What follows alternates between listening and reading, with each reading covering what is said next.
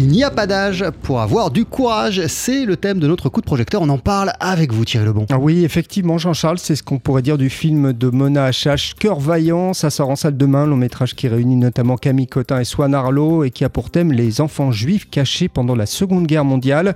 Entre réalité et fiction, la réalisatrice a imaginé l'histoire de trois filles et trois garçons qui euh, sont contraints de se fondre dans une forêt à proximité du château de Chambord. On écoute Mona HH. À la fois, les faits sont réels. Moi, je me suis énormément inspirée des récits de ma grand-mère qui a été enfant caché, qui a été elle aussi cachée dans un petit château. C'est partir de l'intime pour traiter de l'universel, j'ai l'impression, permet aussi de s'émanciper de la véracité exacte de certains faits historiques, mais de partir aussi dans... Voilà, j'ai inventé ces, ces six enfants, peut-être Très vraisemblablement, il n'y a jamais eu d'enfants cachés à Chambord, mais il y en a eu tellement partout ailleurs que ça me semblait être euh, aussi la, possibilité de clairement m'émanciper de la réalité. Ce film veut vraiment euh, euh, raconter la guerre à hauteur d'enfants, à hauteur de leurs émotions. Forcément, c'est une distorsion aussi de la réalité. Ils n'ont qu'une perception que partielle des événements historiques.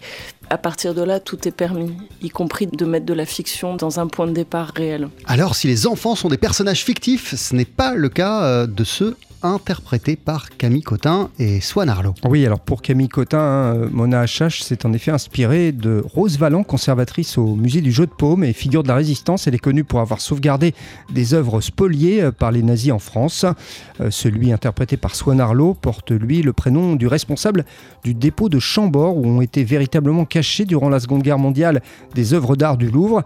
Quant au cadre du film, le château de Chambord, donc, et la forêt qui se trouve à proximité, eh bien, Mona HH ne les a pas choisis par hasard. Là, on a choisi ce château qui est comme une, euh, effectivement un symbole d'un territoire à conquérir, et cette forêt qui incarne euh, toutes ces émotions ambivalentes, parce que la forêt, c'est tout à la fois euh, très féerique et en même temps complètement terrifiant. Il y avait la, la possibilité, sans montrer la guerre frontalement, mais de, de, la, de la matérialiser avec des événements naturels, de tout raconter avec ce château et, cette forêt. Et alors Thierry, il faut aussi parler des enfants qui jouent dans le film. Bah oui, alors ils sont d'un naturel, un bouleversant vraiment naturel euh, que l'on doit à la façon dont Mona a organisé son tournage. Ce qui était joli sur ce film, c'est qu'on a vraiment pu tourner dans la chronologie, donc les enfants eux-mêmes sont arrivés, euh, évidemment j'avais au préalable euh, refait un, tour de l'histoire avec chacun d'eux, mais ils se sont rencontrés comme ils se rencontrent dans le film, c'est-à-dire en arrivant euh, cachés dans ces caisses de tableaux.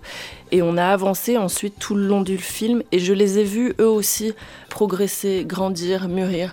Tous les soirs, on se retrouvait à l'issue de la journée de tournage, on discutait ce qui s'était passé entre eux et comment les événements euh, concrets euh, liés à la guerre euh, venaient percuter leur groupe.